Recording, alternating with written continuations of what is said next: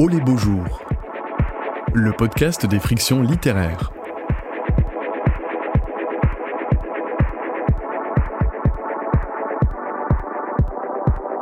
Une vie souterraine.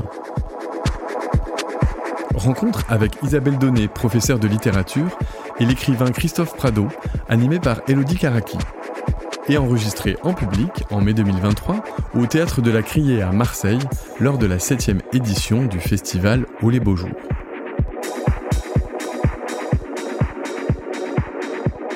Bonjour à tous. Bienvenue à cette rencontre qui s'intitule Une vie souterraine et qui réunit euh, Christophe Prado et Isabelle Donné. Bienvenue à tous les deux. Je suis très heureuse de m'entretenir avec vous ce matin. Je vous présente en quelques mots. Christophe Prado, vous êtes écrivain, vous êtes né à Saint-Yrieix-la-Perche en Haute-Vienne. Les lieux sont bientôt, bien trop importants dans votre œuvre pour pas le signaler. Vous avez publié trois romans aux éditions Verdier, La souterraine en 2005, La grande sauvagerie en 2010 et 24, Les 24 portes du jour et de la nuit en 2017. Euh, trois livres dont la lecture est extrêmement euh, marquante. C'est vraiment une langue puissante par sa, par sa précision, par sa profondeur, par son épaisseur euh, qui nous est donnée et qui raconte des souvenirs d'enfance, des routes la nuit, des récits recueillis, des lieux intenses de mystère et des enquêtes, des enquêtes qui, qui frottent des objets ou des lieux pour en faire sortir des, sortilèges à la familiarité inattendue. Nous allons euh, en reparler. Euh, donc c'est une langue qui porte euh, ensemble beaucoup de choses, mais qui n'en cultive pas moins un, grand pouvoir d'entraînement pour le lecteur. vous êtes aussi maître de conférence, vous enseignez la littérature à l'Université de Paris 4. Isabelle Donné, vous êtes professeure au département de langue et littérature française de l'Université de McGill à Montréal depuis 2004. Vos travaux sont notamment consacrés à la littérature française du 19e, au roman moderne, roman moderne que vous abordez comme forme de, pensée et d'exploration euh, du monde. Vous avez également publié des études sur Flaubert, sur le personnage romanesque, sur les liens entre littérature et peinture. Et après les grandes disparitions que vous avez fait paraître en 2008 aux presses universitaires de Vincennes, vous avez publié trois autres essais aux éditions Boréal de Montréal, Des ponts dans la brume en 2008, Le roman sans aventure en 2015 et La vie au long cours en 2021.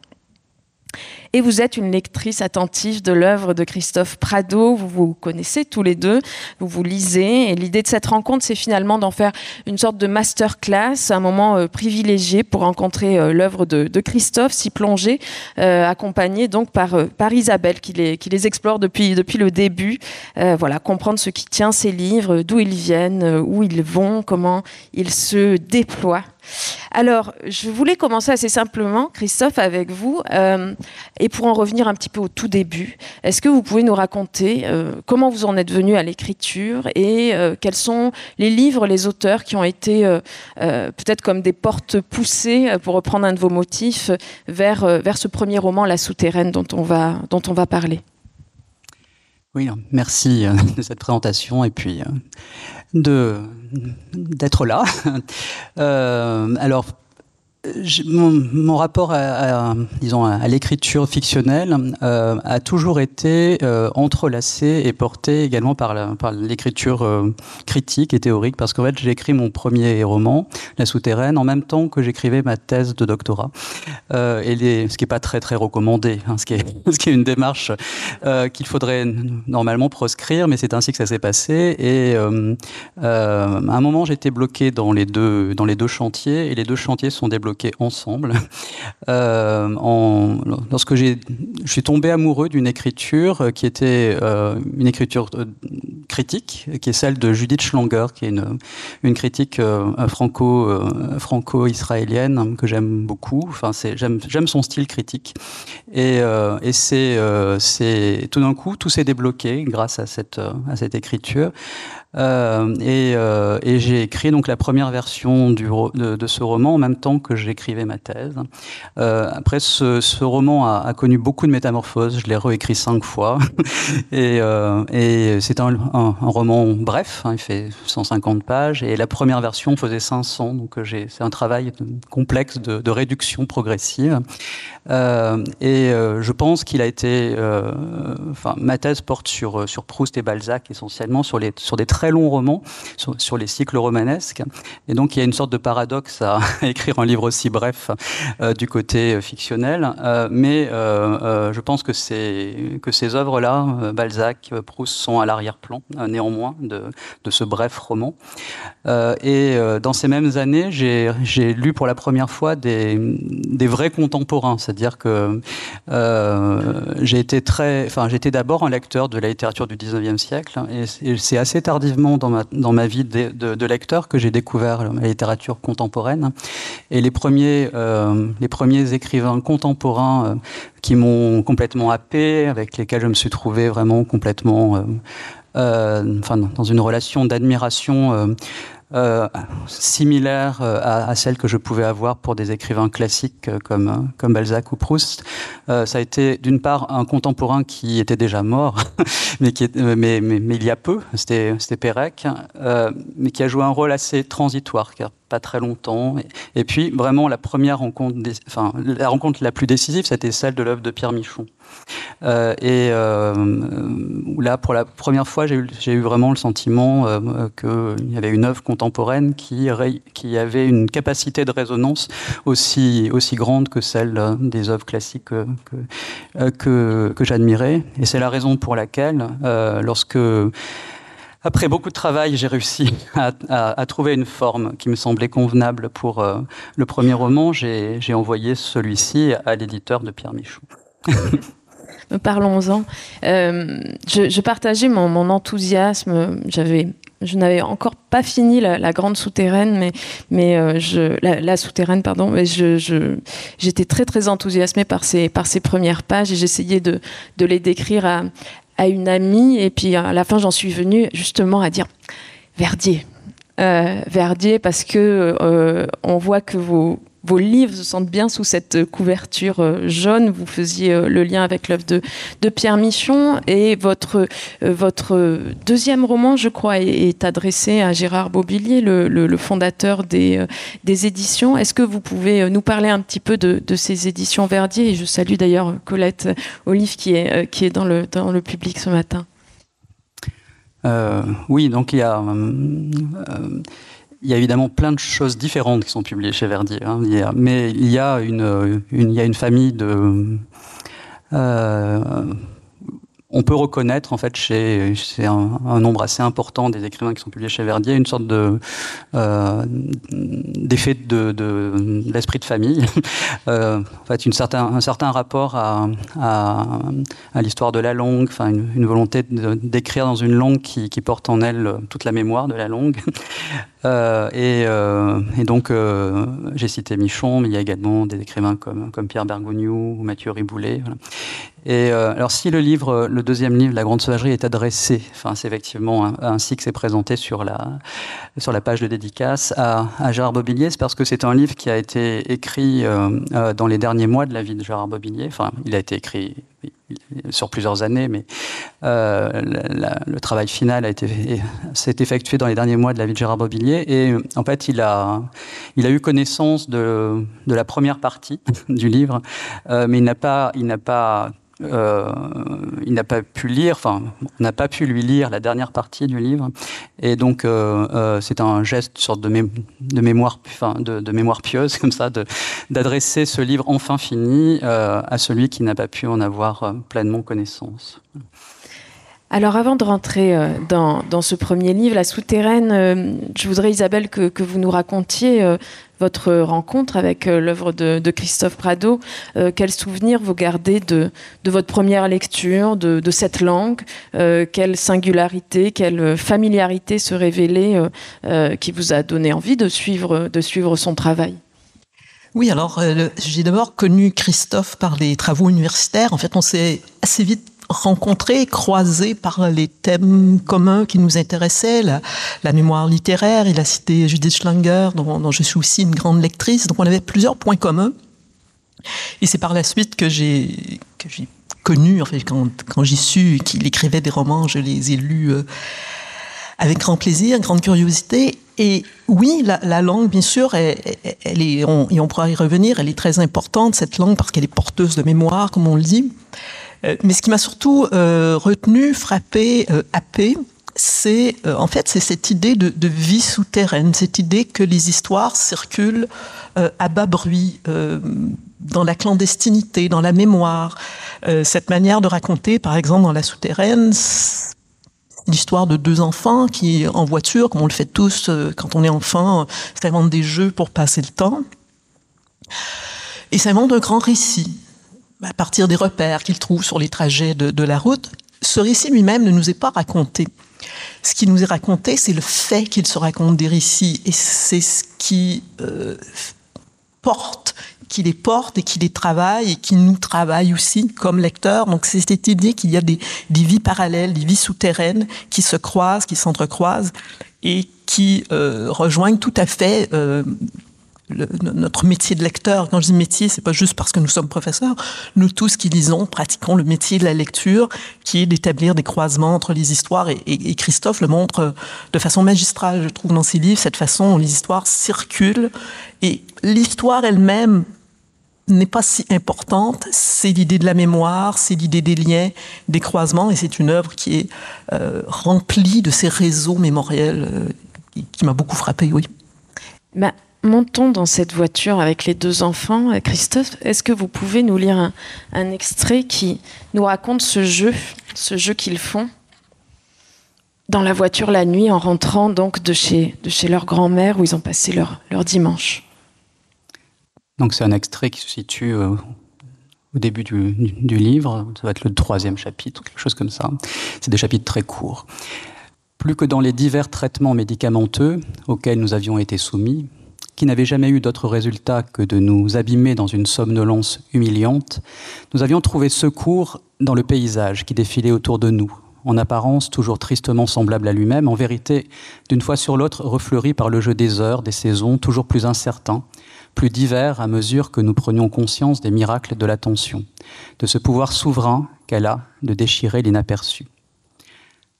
L'oncle Raymond nous avait assuré qu'en nous appliquant à observer les arbres et les champs qui défilent derrière les vitres, le temps passerait sans que l'on éprouve le feu de la nausée, sa montée à rebours cruellement abrasive le long des, de canalisations digestives labourées par l'amertume.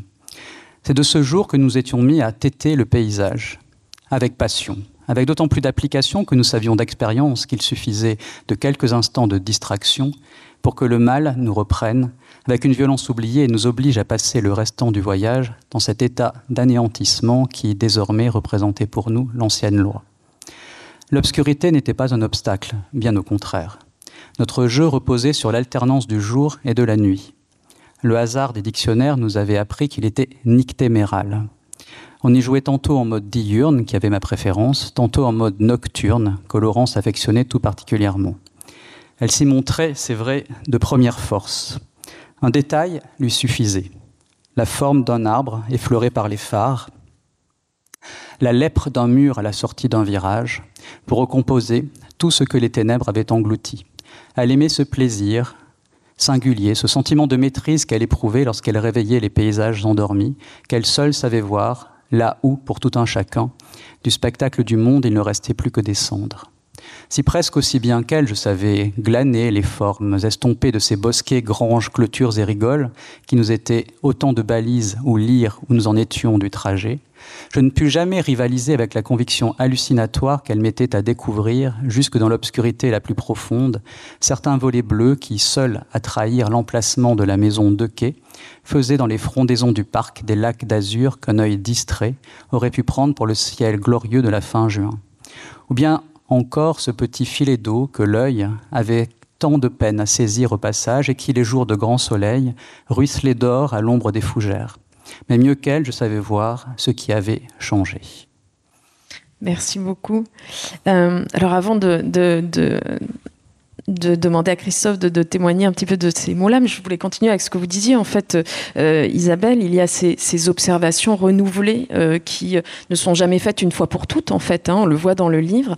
Euh, et il faut quand même ajouter que quelques pages plus loin, on retrouve les deux enfants assis à plat ventre sur leur lit, euh, qui euh, se racontent aussi euh, les histoires, les morceaux d'histoire en fait qu'ils arrivent à glaner dans les paroles des, adultes. Donc il y a la doublure du monde, de, la nuit, et puis il y a aussi encore la doublure des, histoires. Et donc pour vous, il y a quelque chose d'un peu inaugural dans, dans l'œuvre de, Christophe avec cette sédimentation et cette circulation en fait d'histoire aussi.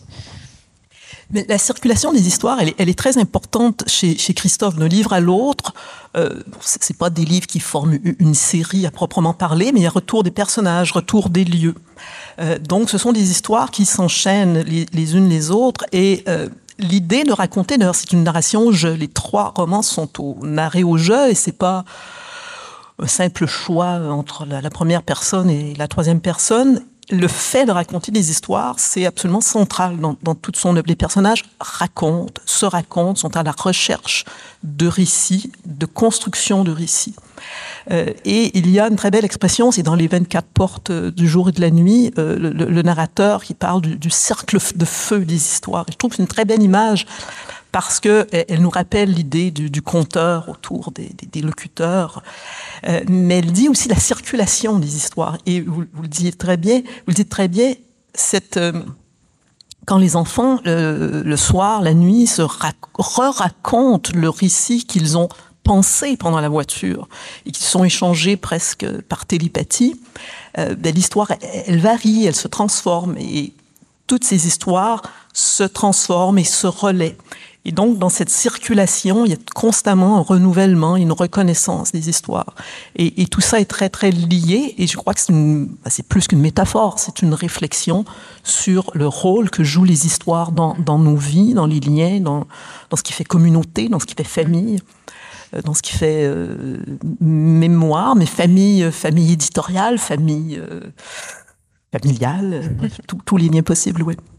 Euh, Christophe, reparlons juste hein, avant de reparler bien sûr des histoires de ce début de, la souterraine qui est vraiment vraiment frappant. Enfin l'enfance la route la nuit. Euh, il faut peut-être ajouter qu'il y a une autre nuit euh, euh, aussi en la présence de Laurence la sœur du, narrateur dont on va deviner une forme de vulnérabilité. Vous parlez de son regard tourné vers la grande nuit des espaces intérieurs. La nuit ça a aussi quelque chose d'une d'une bataille quand même dans ce dans ce livre puisque on va le voir euh, dans, lors d'un de ces fameux retours de, Lubersac, le brouillard va envahir peu à peu la route et Laurence a vraiment le vertige à l'idée que la voiture s'embourbe dans la nuit, je vous cite, et elle a l'impression que la route, je vous cite encore, était en sursis, qu'elle n'avait plus la force de repousser les assauts d'une forêt désentravée.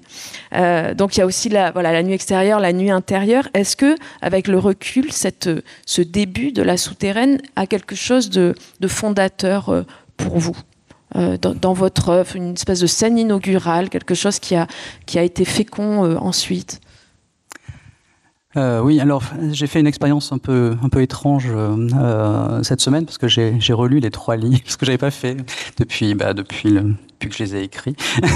Et donc les lire dans la dans la continuité, c'était une expérience assez assez étrange. Euh, parce qu'on on est, on est sensible euh, effectivement à tous les, les retours, aux obsessions, euh, et, et d'ailleurs qui passe euh, également dans, dans la partie euh, critique et théorique de, de mon œuvre. Enfin, il y a dans les essais que j'ai pu écrire, on retrouve en fait ce, ce même type de, thème, enfin ces mêmes thématiques, et, et, effectivement, le, enfin, donc je sens aussi une, continuité très forte, mais également une évolution, et, et les trois livres sont pas écrits exactement de la même façon Enfin, euh, et le premier, c'est celui qui est le plus dramatique. C'est-à-dire qu'il y a, il y a une, on est, euh, il y a une intensité. Euh, euh, une intensité maximale, presque constante, euh, ce qui ce qui lui donne une une disons une, une résonance un peu un, peu particulière. Euh, et, et, je crois que ça tient en grande partie au fait que ce livre prend appui. c'est vraiment une conception dramatique, une opposition entre la nuit et le jour en fait, mais mais orchestrée à tous les niveaux, c'est-à-dire un niveau concret, métaphorique,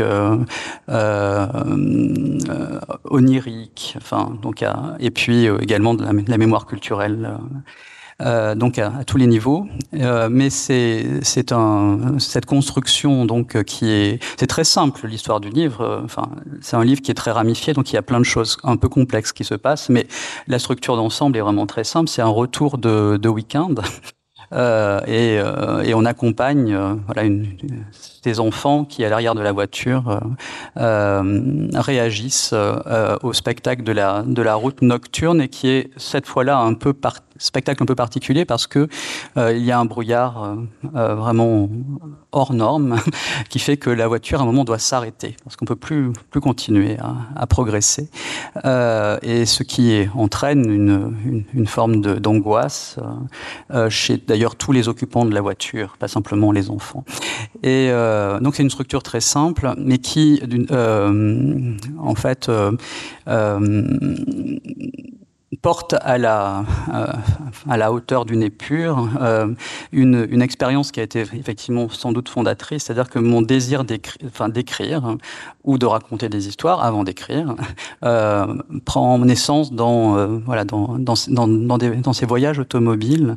Alors c'est pas un, un, livre autobiographique, loin s'en faut, mais qui prend appui évidemment comme toujours sur des euh, sur des souvenirs personnels euh, et, et, sur un paysage d'ailleurs, enfin sur une géographie qui est qui est celle de mon enfance, euh, mais déplacé. En fait, euh, on peut pas du tout retrouver les lieux et la configuration des lieux entre eux, enfin la relation des lieux entre eux dans le monde réel. Euh, mais, c'est une transposition euh, fictionnelle d'une géographie réelle. C'est en fait une la Corrèze et puis la, Haute-Vienne. Et mes premières tentatives de d'écrire, qui donc pas des tentatives d'écrire à proprement parler, mais de raconter des histoires, d'inventer des histoires, eh bien c'est dans ce cadre-là, c'est-à-dire des voyages nocturnes. Donc c'est fondateur, oui, parce que je me ressaisis en fait dans ce livre de euh, de la naissance en moi du désir d'écrire, mais en, mais en, le construisant euh, euh, comme un drame et en donnant en fait à cette à cette configuration l'intensité d'un drame. Euh, Isabelle, a, je, repense à, l'épaisseur de la, nuit. Hein, il y a aussi peut-être euh, l'idée d'une de, parvenir à, maîtriser un vertige quand même chez ces enfants euh, par, les histoires, euh, d'arriver à, euh, et du coup d'arriver dans le geste d'écrivain peut-être aussi à, fixer une à fixer quand même une matière à lui donner forme. Euh, alors je ne sais pas si on peut dire aller jusqu'à dire la, conjurer mais je repense à l'idée que vous faites du roman moderne qui est là pour explorer aussi le, le, monde. Est-ce qu'il y a un, un, écho quand même ou une espèce de métaphore avec avec cette nuit qui est présente que ce que les enfants essayent d'en faire? Parce qu'il y a une tentative de, résister à un vertige quand même euh. Ce qui est très frappant dans cet euh, épisode que Christophe vient d'évoquer, c'est l'idée d'un dérèglement du temps, d'une sortie du temps. Cette voiture qui s'immobilise sur la route et on, entre dans une sorte d'autre espace-temps. Et il y a dans, les trois livres cette idée du dérèglement du temps, et notamment dans, dans le troisième, Les 24 portes du jour et de la nuit, le narrateur débarque d'un vol transatlantique il est à New York, il arrive à Paris et il est dans le décalage horaire. Et ce décalage horaire, alors il lutte contre le décalage horaire parce qu'il a contre le sommeil parce qu'il a rendez-vous avec quelqu'un et ce dérèglement du temps, c'est ce qui lui permet de d'entrer dans, le cercle de feu des, histoires. Et je crois que cette idée de dérèglement du temps, elle est essentielle pour non seulement dans, l'œuvre de, de, Christophe, mais euh, pour, pour entrer dans l'idée même de ce que fait la littérature. Il faut passer dans un temps autre, dans un temps parallèle. Et le mode d'entrée Euh, ça n'est pas nécessairement euh, l'onirisme, le merveilleux, mais il suffit d'un léger détraquement du temps pour qu'on rentre dans un régime parallèle d'histoire, dans un régime parallèle de, euh, de récit. Et en ce sens, c'est une œuvre qui, j'ai beaucoup de difficultés à la dissocier des, travaux euh, essayistiques euh, universitaires de, Christophe parce que je lis aussi ses travaux. Euh, et je ne dirais pas du tout que c'est une œuvre théorique, c'est tout le contraire, mais qui, quand on la lit, est porteuse d'un enseignement sur les effets de la littérature, sur les pouvoirs de la littérature. Et c'en est un tout particulièrement, comment on entre dans les récits, comment on, fait débloquer un récit? Et, cette idée d'un passage dans un monde autre qui reste celui du réel. Euh, nous ne sommes pas ici dans des mondes enchantés, des mondes merveilleux, mais ils sont néanmoins enchantés par ailleurs. Donc il y a ce, dédoublement du temps euh, qui, euh, qui nous donne un enseignement très précieux sur justement ces pouvoirs de la littérature. On aura peut-être l'occasion un peu plus tard aussi de, de parler, parce que c'est très central à son œuvre, à, l'épaisseur du temps. Ce sont des œuvres très peu biographique, mais à peine, très localisée, euh, mais dans, laquelle, euh, dans lesquelles on peut entrer très facilement parce qu'il y a une telle épaisseur de temps, une telle portée mémorielle que chacun peut s'y retrouver aussi. Alors pour, rebondir sur cette épaisseur euh, du temps, je voulais qu'on reparle des, histoires hein, qui, sont, qui, circulent, les petites qui transmettent aussi les très grandes, puisque à la fin d'un des, premiers chapitres de La Souterraine, on en arrive quand même à la Grande Muraille. J'aimerais bien qu'on, peut-être que là aussi on lise un. Vous lisiez, Christophe, la fin de, ce chapitre pour voir que de, de cette voiture de la nuit, des récits, on en arrive à, du légendaire. Oui, donc le, début du chapitre, c'est vraiment l'évocation. Euh, on pose le cadre, hein, donc les, enfants dans la voiture, et euh, en décrivant le paysage, on en arrive à ceci. Il faisait si froid cette nuit-là que l'obscurité s'en trouvait hantée de fantasmagories qui, pour être naïve, n'en laissaient pas moins d'inquiéter les regards. Nous ne nous expliquions pas comment les fossés pouvaient être à ce point impuissants à contenir des ronces libres soudain de venir cingler les vitres à hauteur des visages. Les arbres avaient rompu eux aussi les liens qui les entravaient d'ordinaire. Ils avaient formé voûte, un enchevêtrement de branches griffant le ciel d'ombres toujours plus inextricables à mesure que se refermait sur nous la nuit des forêts immémoriales. La lune, qui nous avait accompagnés les premiers temps, avait disparu, sans que l'on y prit garde. Les étoiles menaçaient de s'éteindre à leur tour. Devant leur grésillement fragile me revint alors une histoire de l'oncle Raymond dont j'avais à peu près tout oublié. À l'exception de la grande scène nocturne du début, cette façon qu'elle avait de commencer en vous entraînant dans le mouvement tournant d'une vue à vol d'oiseau. Porté par les grands vents, on devinait, très loin en contrebas, un frémissement, l'éclat tremblant de paillettes de mica. C'étaient des camps de nomades, l'empire incertain des peuples de la steppe, dont les feux, mangés d'ombre, irritaient l'attention des sentinelles, de ces soldats à chignons caparaçonnés d'idéogrammes qui écarquillaient les yeux derrière les parapets de la grande muraille seuls, complètement seuls, face aux ténèbres du Gobi. Et nous épousions leur angoisse, nous qui venions de nous glisser auprès d'eux, dans l'attente que quelque chose commence, que nous n'avions fait jusqu'alors que pressentir. Merci. Il y a aussi un peu plus loin euh, l'allusion à la bataille d'Axiom qui, a joué un, si grand rôle pour, la frère pour le frère et la sœur. Euh, bataille qui leur parviennent par la télévision un soir d'orage. Là aussi, il y a quelque chose de très clandestin parce qu'ils n'ont vraiment pas le droit de regarder la télévision dans ce contexte très très orageux, mais, mais ils, résistent. Et donc, ils, recueillent cette histoire au terme d'un passage de témoins, écrivez-vous, de plus de, de 2000 ans. Donc là, l'épaisseur du temps, le vertige du temps dont vous parliez, Isabelle, est, vraiment très très euh, euh, palpable. Euh, Christophe, pour revenir à, cette, à cette superposition des histoires, elle se superpose, elle se sédimente, elle circule, mais elle provoque aussi des effets. Et là, il y, a aussi quelque chose de, très précieux dans vos livres, dans cette, dans cette description de la puissance dangereuses des histoires qu'on nous raconte quand on est enfant, comment elles nous secouent, comment elles nous étreignent comme ce, comme ce brouillard, euh, comment elles ouvrent des brèches, comment on s'en défend en se racontant d'autres histoires euh, sous, la forme de la farce euh, pour se rassurer. Est-ce que vous pouvez nous reparler de ça? Les histoires, c'est aussi quand même une expérience fondamentale de l'enfance qui n'est pas... oui, qui, a, qui a quelque chose aussi du danger, on le voit beaucoup dans votre livre. Oui, oui, les histoires euh, divertissent, mais ce n'est qu'une fonction parmi d'autres.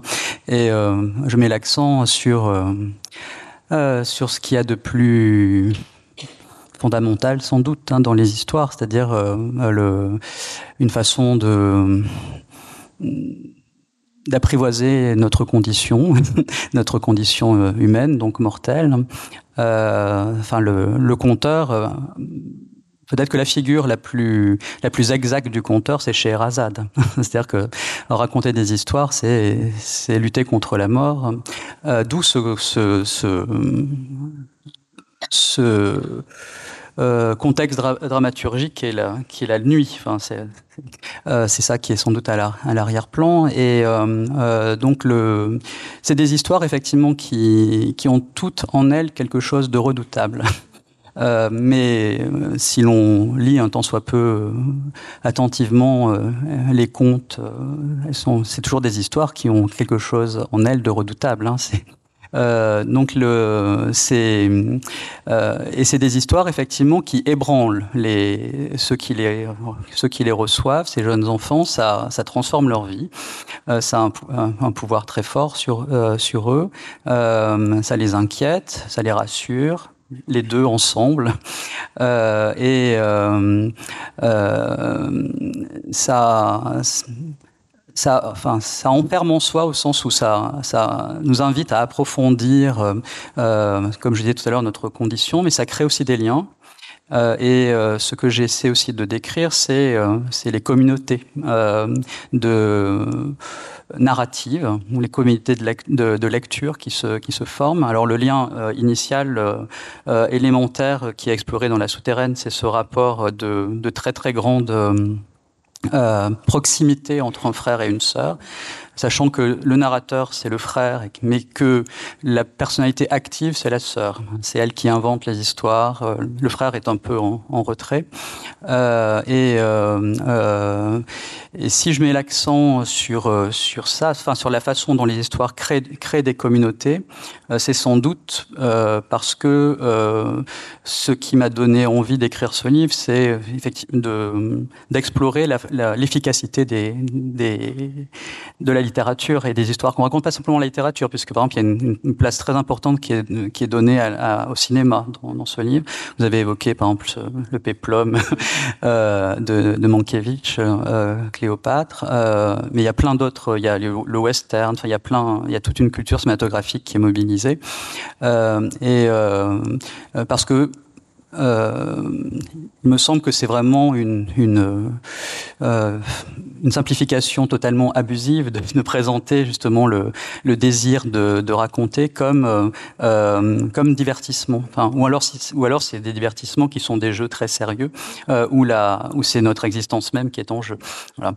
Et euh, alors, comme je disais tout à l'heure, dans la souterraine, c'est quelque chose qui, qui, qui prend une forme très dramatique.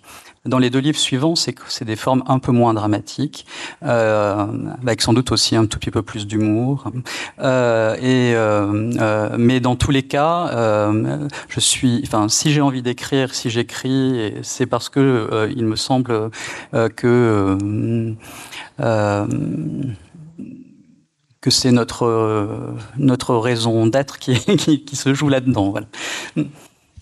Euh, Isabelle, euh, pour euh, évoquer aussi bah, peut-être les liens dont parlait Christophe, les liens entre, entre, les, entre les histoires, et pour prendre le, motif de la vie, de, la vie souterraine en se plongeant aussi dans votre œuvre à vous d'essayiste, de, je, voulais qu'on évoque euh, la distinction que, vous faites dans un de, vos essais euh, entre les, œuvres Sancho et les œuvres Don Quichotte, parce que c'est une,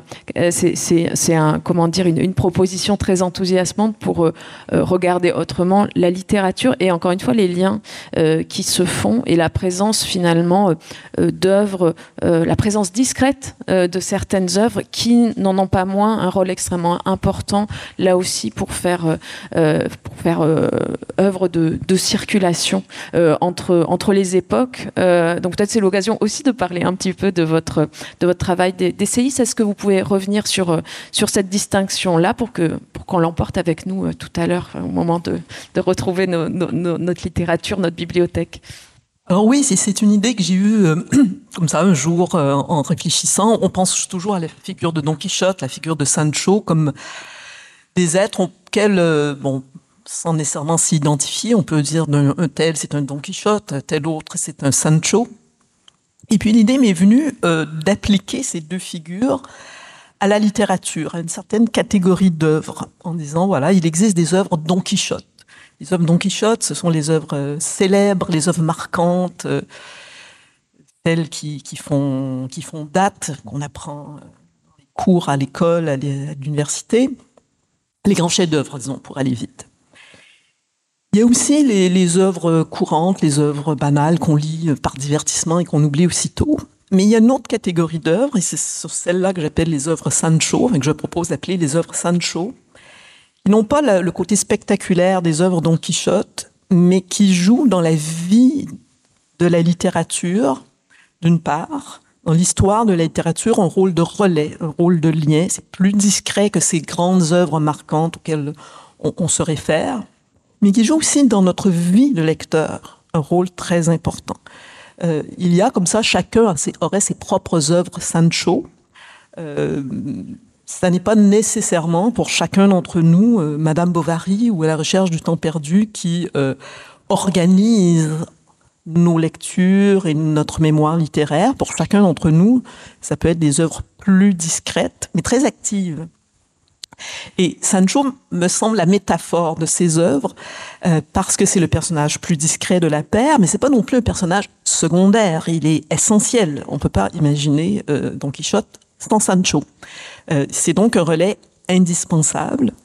Et c'est aussi Sancho, celui qui établit le lien entre, euh, la folie de son maître et la réalité.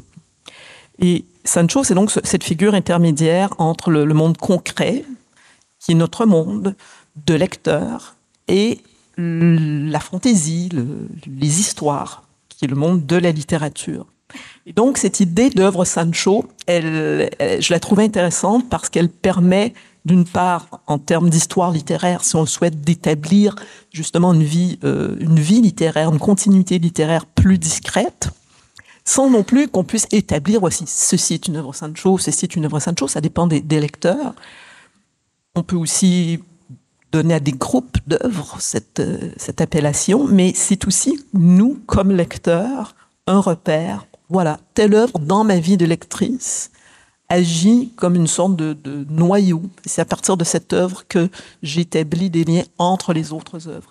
Et ça me semblait donc une idée euh, intéressante à creuser, cette manière de donner à la, vie euh, des œuvres euh, une autre forme de circulation que celle scolaire, des grands repères qui, qui nous sont enseignés.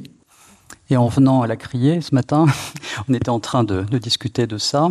Et on, comme on est à Marseille, on a pensé euh, à, quelques souvenirs de lecture euh, liés à la ville. Et on s'est dit que dans l'œuvre de Giono, par exemple, euh, eh bien, une œuvre Sancho, ça serait Noé qui, euh, qui est un livre qu'il a écrit, euh, qui est un livre euh, dans lequel il représente ce moment de vacances dans, la, dans, lequel se trouve un écrivain entre, entre deux livres. Il vient de finir En roi sans divertissement.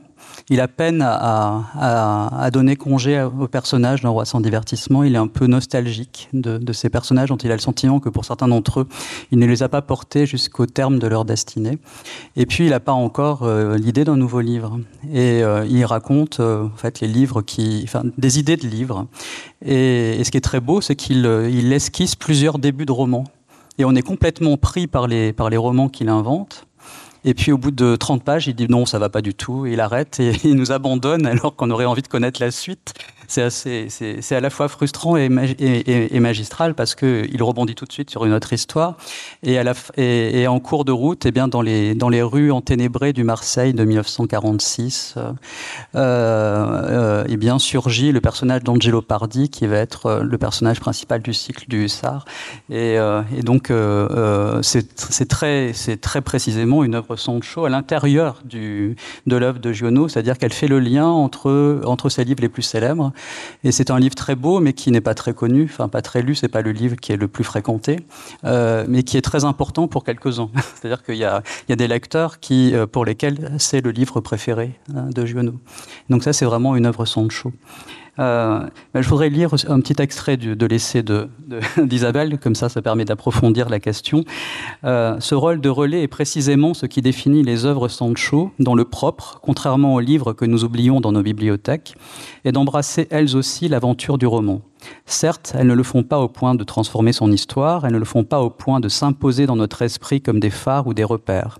Mais quand nous les lisons, car elles, n'agissent que si nous les lisons, contrairement aux œuvres Don Quichotte, qui agissent même si nous ne les lisons pas, tant est grande leur puissance de rayonnement. Nous éprouvons la finesse de leurs ambiguïtés et de leurs paradoxes. Nous voyons qu'elles sont parentes, proches ou lointaines des œuvres inscrites dans notre mémoire, et que sans partager leur nature ni se situer sur le même plan, elles sont en lien avec elles, en découlent et les poursuivent à leur façon. C'est d'ailleurs à cet aspect que nous les reconnaissons. Elles nous donnent le sentiment de circuler dans l'espace, soudainement révélé qui sépare les unes des autres, les œuvres Don Quichotte. Et pas uniquement ces œuvres d'ailleurs, mais d'autres œuvres Sancho tout aussi bien. Avec elles, l'aventure poursuit sa route de façon plus modeste ou moins que par les œuvres Don Quichotte, mais avec suffisamment d'enchantement, de découverte ou de mystère pour qu'il s'agisse d'une aventure. Merci beaucoup. Euh, alors, poursuivons pour euh, aborder aussi les, les, les, deux autres euh, livres. Isabelle, vous vouliez aussi qu'on aborde dans l'œuvre de, de, Christophe la passion des traces et des souvenirs enfoui, euh, je cite là euh, euh, Christophe. bien sûr, il, y a, ces récits et forcément il y a la question des traces, des objets relais qui permettent la circulation de ces histoires. Mais encore faut-il que ces objets, on les trouve, qu'on les reconnaisse et qu'ils nous permettent de réanimer justement les, histoires qu'ils portent.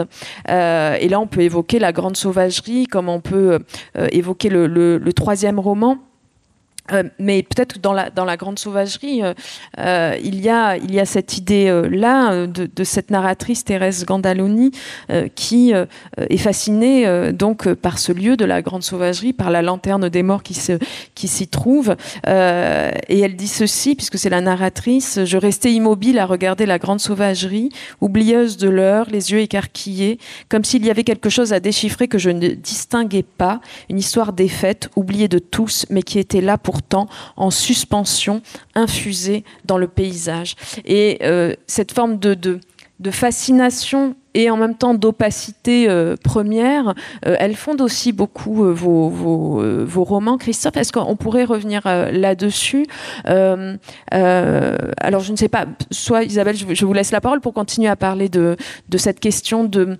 des traces, pour que peut-être Christophe ensuite enchaîne sur ce motif de l'enquête qui, quand même tient beaucoup tous, vos, vos, romans. Je vous laisse la parole. Oui, peut-être quelques mots sur, euh, sur les traces. Effectivement, ce sont tous des personnages qui sont euh, à la recherche active ou, passive de, euh, de souvenirs, de, de, marques. Et cette expression, le, les traces, il y, a, une sorte de vertige qui, qui accompagne ces, ces, traces. Elles sont liées très étroitement à la question du temps dont on parlait tout à l'heure, parce que ces objets ont leur temps propre les archives ont leur temps propre. Elles ont une durée plus longue que la nôtre. Dans les 24 portes du jour et de la nuit, il y a tout un passage, un très beau passage, magnifique, sur la fabrication des quarts d'écus, ces, ces, gâteaux régionaux dont le, secret et l'art se transmet euh, de, main à main, de génération en génération. Et on entre ici dans un temps très long. C'est pour ça que tout à l'heure, je disais, euh, tout, le monde peut se retrouver dans ses souvenirs. Bon, si c'est pas des quarts d'écus, ça sera autre chose pour chacun, parce que nous sommes tous liés par de tels souvenirs. Et dans ces traces, dans ces objets euh, qu'on retrouve, ces savoirs anciens, le patois également, on entre dans un temps beaucoup plus, plus long. Euh, et c'est une autre façon de faire entrer une autre temporalité dans, dans les œuvres. Mais ce qui est intéressant aussi, c'est c'est la reconnaissance des traces. Les traces ne sont pas simplement là comme un, savoir qui nous est donné. Il ne s'agit pas d'érudition euh, pour euh, simplement montrer, voilà, ce tel, tel geste existe. Il y a un, plaisir, mais c'est plus qu'un plaisir, il y a une relation aux objets. Et je trouve que l'idée de, de reconnaissance qu'on voit avec ces traces, elle est plus forte encore que celle de la mémoire. Parce que c'est ça engage la personne. Si je reconnais quelque chose, je reconnais une trace, je reconnais une archive, euh, Thérèse Gandaloni reconnaît dans des, archives de bibliothèques les lieux qu'elle a connus enfant. Et s'engage tout s'engage toute la personne. Et donc, c'est une relation extrêmement active que celle de la reconnaissance. Et il y a aussi dans l'idée de reconnaissance l'idée de, grâce, de remerciement. Et, ça ajoute une forme de euh, d'épaisseur à cette euh, à ce lien qu'on a aux objets, euh, aux choses, aux gestes transmis. une autre forme de relais. Alors peut-être que tu peux élaborer sur cette question du relais et de la reconnaissance. Les, traces chez toi viennent toujours avec l'idée de la reconnaissance. Oui, oui. Est-ce que ce sont des enquêtes qui ont toujours une dimension existentielle euh, très forte? Euh, En fait, il y a, peut-être trois, trois grands trois grandes familles de euh, d'objets d'enquête et qui vont justement euh, donner lieu à des à des à des scènes de reconnaissance. Euh, il y a d'abord la, la rêverie sur les toponymes. Euh, sur les noms de lieux, euh, donc la grande sauvagerie, le titre du deuxième livre, c'est un, c'est un toponyme. D'ailleurs, le titre du premier livre est peut-être aussi un toponyme, mais la question est pas totalement levé dans le livre, parce que ça désigne peut-être aussi le, personnage de, la, de, Laurence, donc la, la sœur, sans doute les deux. au passage, d'ailleurs, je vais raconter une, une anecdote qui m'a beaucoup frappé, euh, récente. C'est que euh, Sophie Marceau vient de publier un livre qui s'appelle La souterraine. Alors, en fait, on est déjà au moins trois à avoir donné pour titre euh, à, un livre La souterraine. Donc, c'est un, un titre qui visiblement, enfin, c'est qui euh, qui a un pouvoir d'attraction, parce qu'on le reconduit. Mais ce qui est très très frappant, c'est pas que Sophie Marceau ait donné euh, euh, un livre de souvenirs le titre La Souterraine, c'est qu'il se trouve que Sophie Marceau est originaire du même village que moi. Moi, je l'ai pas connue, mais sa grand-mère était une très grande, était une amie de ma grand-mère. C'est que on, a, il y a une, c'est un peu, alors il y a plusieurs euh, réponses possibles pour essayer de, donner, c'est d'explorer ce, hasard, de, cette rencontre. C'est probablement que l'un comme l'autre, nous avons grandi à proximité, ou pas très très très loin, euh, d'une ville qui s'appelle La Souterraine, et dont le nom est quand même tout à fait étonnant, étrange, et que euh, notre désir de fiction a sans doute euh, en partie été euh, ensemencé par la, puissance de rayonnement de, ce nom. Euh, et donc peut-être que le, bon premier livre, c'est le désir d'inventer une histoire qui explique ce nom, la souterraine. Et donc de découvrir l'histoire en suspension qui est, est présente dans ce, toponyme. Alors dans la grande sauvagerie, j'ai carrément inventé un lieu euh, inventer un toponyme. Il y a sans doute des grandes sauvageries en France. C'est tout à fait probable qu'il y a des euh, des, lieux dits qui s'appellent ainsi. Enfin, c'est tout à fait possible.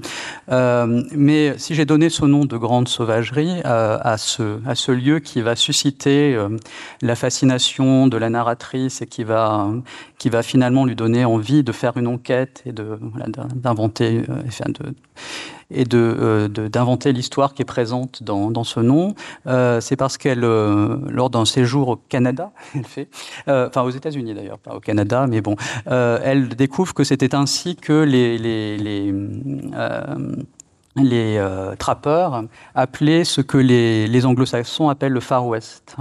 Donc la grande sauvagerie, c'est la version française, enfin francophone du, du Far West. Et, euh, et donc il y, y a, un hasard qui fait que euh, le lieu de son enfance, euh, dans le cœur de la France, elle découvre qu'il porte le nom qui, qui désigne en fait euh, la grande évasion, enfin l'ailleurs inexploré, et, et elle découvre que ce n'est pas un hasard. Et c'est ça qui, euh, engage l'exploration. Donc les toponymes, mon point, enfin c'était le point de départ. C'est la fascination pour les noms, les noms qui, résonnent, qui nous font rêver. Mais après, donc il y a eu euh, un transfert de, ces, objets d'exploration euh, vers des savoir-faire. Donc par exemple, euh, ce savoir-faire qui, qui, est un savoir-faire en, en, voie de disparition, qui, qui est la fabrication des quarts d'écu, qui, évoquait euh, euh, à l'instant Isabelle, donc qui est au cœur du troisième roman qui s'appelle Les 24 portes du jour et de la nuit. Vous en donnez une description extrêmement précise. Oui, euh, oui, j'en donne la recette même en fait. euh, voilà, j'aurais bien voulu en faire pour vous en apporter, mais c'est compliqué parce qu'il faut des fers en fonte, il faut, enfin, c'est voilà, enfin, je peux pas faire ça à Paris, il faut que je sois dans, c'est compliqué. Euh, et, le, point de départ de, ce désir, alors il y a plusieurs raisons, c'est que c'est un savoir-faire que ma, grand-mère était l'une dernière à maîtriser dans ma région natale. J'ai appris à les faire, mais euh, pas très bien, enfin moins bien. Euh, et, mais ce qui m'a fasciné, c'est de découvrir un jour, complètement par hasard, que ces quarts d'écu, euh, c'est ce qu'on appelait, c'est disons la, la version rurale d'un gâteau qui était très célèbre qui, et qui était plutôt un gâteau urbain, qu'on appelait l'oubli avec un E. Euh, un gâteau vraiment qui se vendait partout. Il devait y avoir des vendeurs d'oubli sur, euh, sur, le, sur, le port, sur le vieux port. Il y en avait dans les, dans les boulevards parisiens. Et, euh, et, il, y a tout, il y a une page très belle des, des rêveries du promeneur solitaire sur les marchands d'oubli. Et ça m'a complètement fasciné de découvrir que ce, que ce gâteau que dans Limousin on appelle le quart d'écu, c'était une survivance locale, rurale, euh, de l'oubli. Et puis évidemment, le mot oubli est un mot qui, qui, a, qui résonne de bien des façons. Euh, et donc j'ai essayé d'inventer une histoire à partir de ça, à partir de cette rencontre, euh, de donner une dimension euh, romanesque à, ce, à cette découverte qui est une découverte, disons, qui met en contact le savoir livresque, l'érudition et puis en fait la, la mémoire personnelle. et, ce qui et, et ça m'a fasciné de réfléchir à à la transmission d'un savoir-faire, d'une gestuelle, euh, et, euh, et, aussi au fait qu'on peut apprendre à faire quelque chose, c'est-à-dire je sais faire des, des quarts d'écu, mais étant donné que je vis dans un cadre euh, qui n'est qui n'est plus adapté à ce savoir-faire, même si je sais les faire, en fait, faire des quarts d'écu n'a plus le même sens parce que c'est un réseau de, sociabilité euh, qui est tellement différent euh, que euh, même si j'ai appris à les faire, de toute façon, ça ne sert pas à grand-chose. enfin, si, c'est bien, mais ça ne perpétue pas complètement le geste.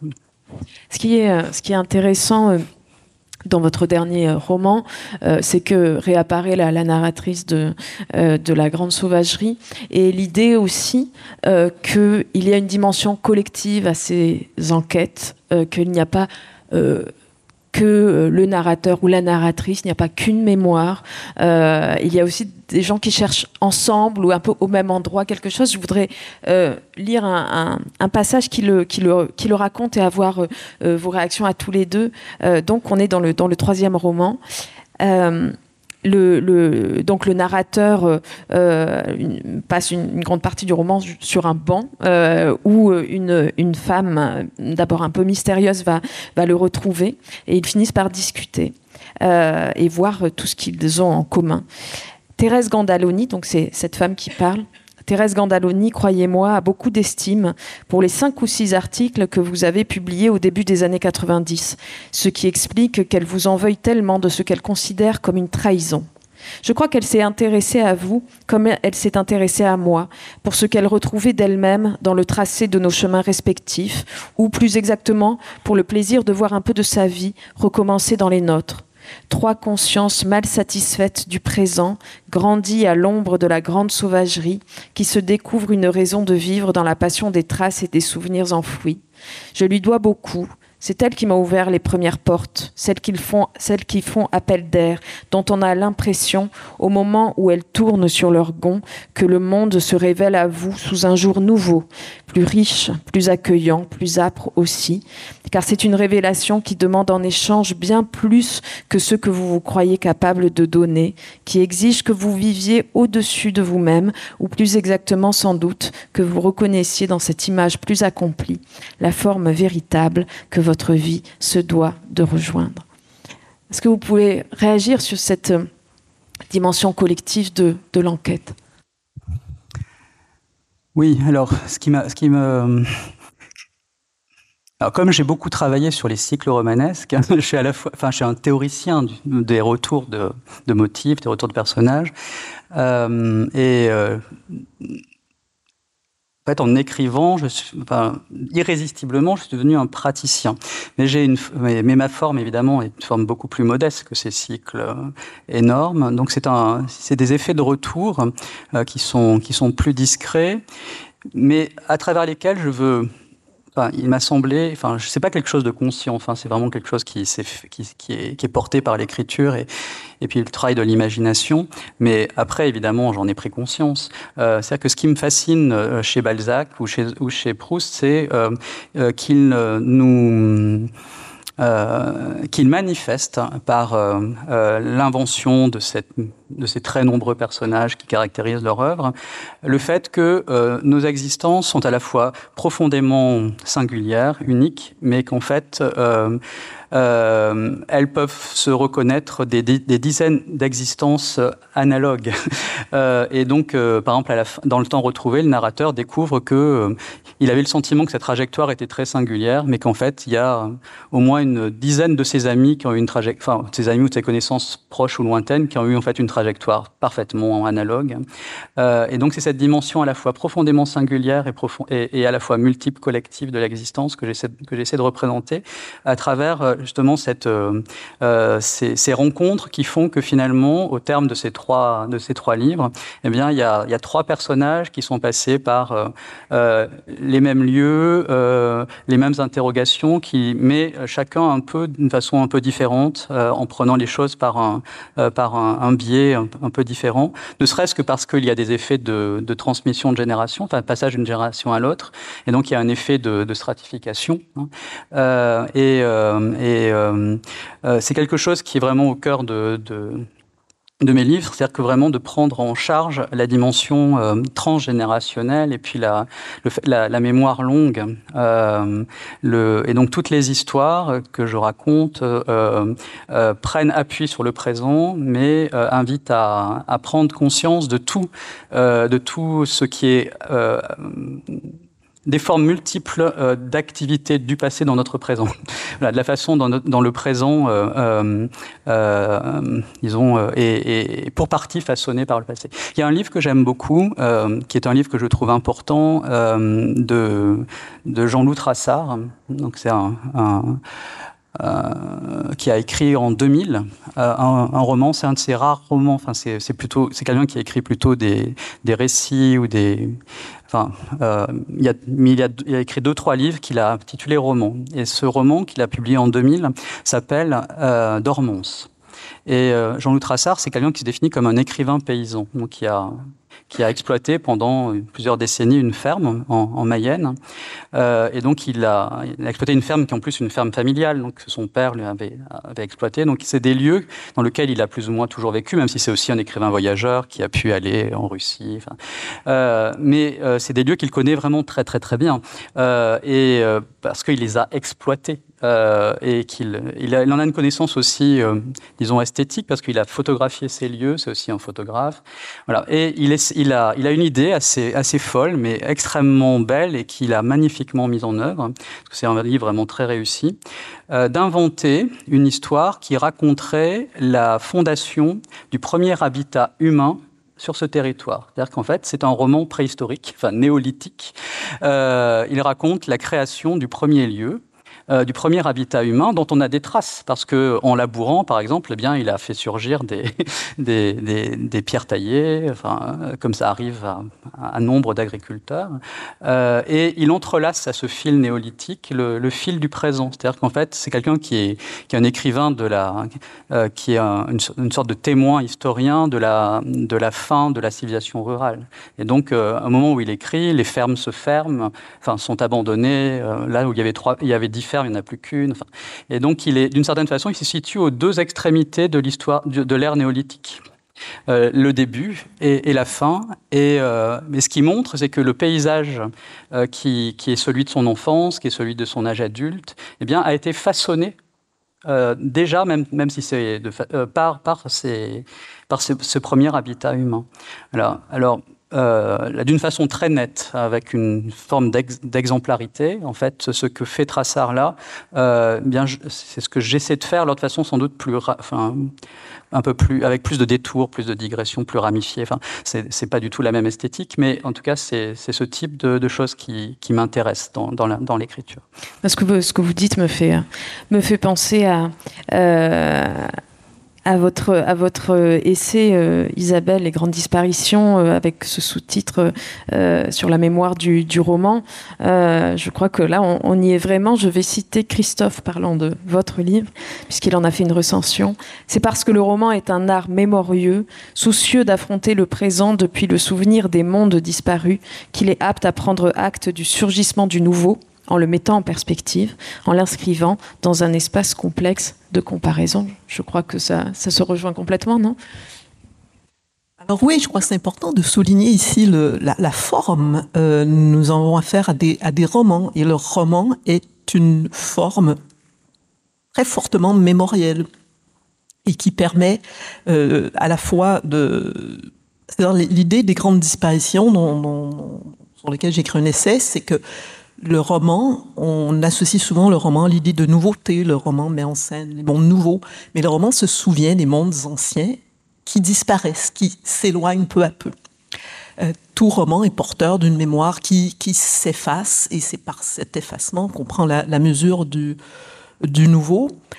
Et l'œuvre de Christophe s'inscrit tout à fait dans cette idée de mondes anciens qui s'effacent peu à peu, qui s'éloignent peu à peu, euh, mais que l'on tente de, euh, retenir. Et pour revenir à la question euh, précédente, le passage que vous avez lu, ce personnage de Thérèse Gandaloni qui est, qui est fâché parce que le, le, narrateur des 24 portes a cessé d'écrire, je trouve ce passage très intéressant parce qu'il pose au fond la, la, question essentielle que nous nous posons chacun, enfin peut-être pas que nous la posons comme question, mais le désir que nos vies ne soient pas oubliées que nos vies soient racontées, ou que nous puissions nous retrouver dans un récit. Et c'est aussi un des rôles très importants des romans que de raconter des vies dans lesquelles nous puissions nous reconnaître. Et comme nous ne sommes pas tous des Don Quichotte, mais peut-être plus, plus souvent des, Sancho, euh, il y a dans l'œuvre de Christophe cette idée, ce sont des personnages qui euh, ne font rien euh, d'extraordinaire, ce ne sont pas des personnages plus grands que nature, à qui il arrive des, histoires euh, qui, qui ne nous arriveraient pas. Donc nous pouvons nous identifier à eux, nous pouvons entrer justement dans la collectivité, dans la communauté qu'ils représentent. Donc ce sont des histoires qui mettent en scène des personnages que nous ne sommes pas, mais dans lesquels nous pouvons reconnaître une part de notre vie, par parfois des éléments comme ces, ces jeux qu'on joue en voiture, euh, cette expérience du décalage horaire, c'est ce rapport à la toponymie, par exemple. Nous avons tous des lieux qui comptent pour nous et dont les noms sont importants. Et nous pouvons retrouver une part de notre vie dans, euh, dans, dans, dans ces œuvres. Donc il y a pour le lecteur des personnages même éloignés, deviennent des personnages familiers. C'est des tours de force, je trouve, de cette œuvre euh, qui est celle de Christophe, de faire en sorte que le lecteur peut toujours s'y reconnaître. Merci beaucoup. Euh, je crois que l'heure a tourné et, euh, et, il me reste à, remercier Isabelle Donné, à remercier Christophe Prado. Merci beaucoup à tous les deux. Merci infiniment. Merci beaucoup. Merci beaucoup.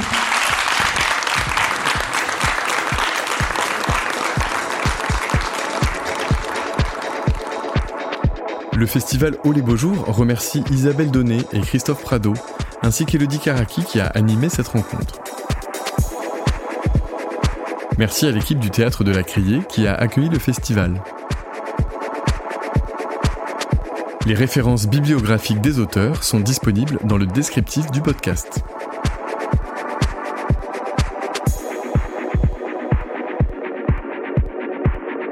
Pour ne manquer aucun épisode des Frictions littéraires, abonnez-vous à ce podcast sur toutes les plateformes habituelles. La huitième édition du festival Au les Beaux Jours aura lieu du 22 au 26 mai 2024 à Marseille.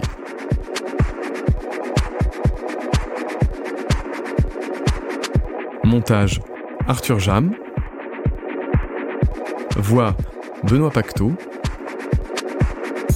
Un podcast produit par Des livres comme des idées.